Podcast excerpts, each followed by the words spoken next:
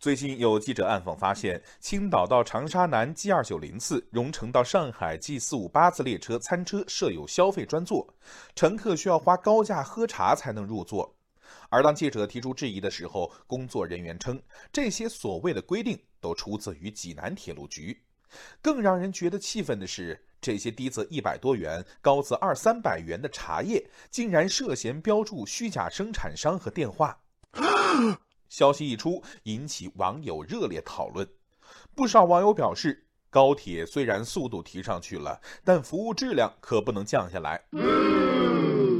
网友突然的兔子认为，餐车的目的是让每一个旅客吃饭的，其车费中早已经含餐车一节的空车位，这个资源是每一个持票人的权利，所以不支持再去搞茶吧，应当尽量留给无座的旅客。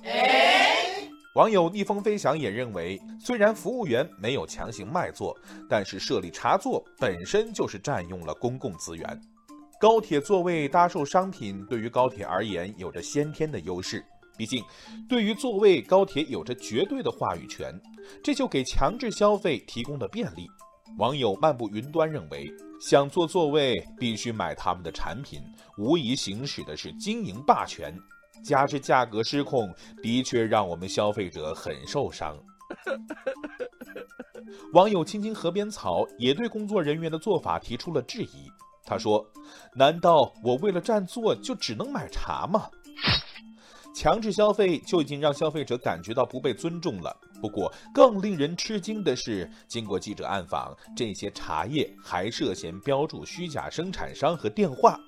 也就是说，三无产品流入了高铁，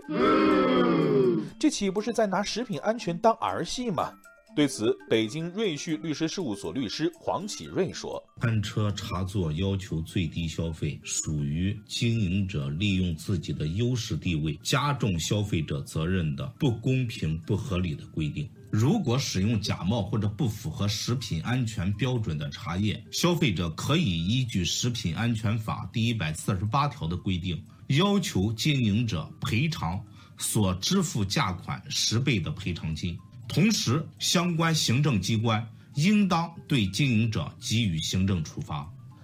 总而言之，高铁设座卖高价茶，让消费者很受伤，也让铁路的形象很受损。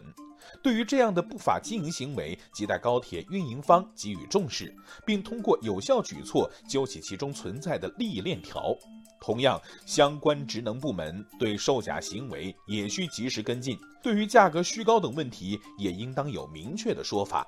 一言以蔽之，莫让高铁速度提升的同时，服务质量却掉了队。